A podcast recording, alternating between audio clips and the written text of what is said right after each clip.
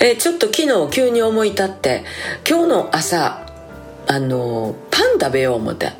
でパン食べたんですね。とにかくメニューは大好きなもののオンパレードです。チーズがバリバリ入ってるチーズのパンに甘い菓子パンそしてカリカリに焼いたベーコン目玉焼き、えーキャベツにレタスそしてリンゴとヨーグルト。結構な量ですけれども私もトラちゃんも朝昼兼用なのでだいたいお昼ぐらいに食が始まるんですね。であの夜は7時ぐらいかな、えー毎日だいたいご飯は必ず食べるということにしてるるので、えー夜は必然的にご飯ということになりますけども。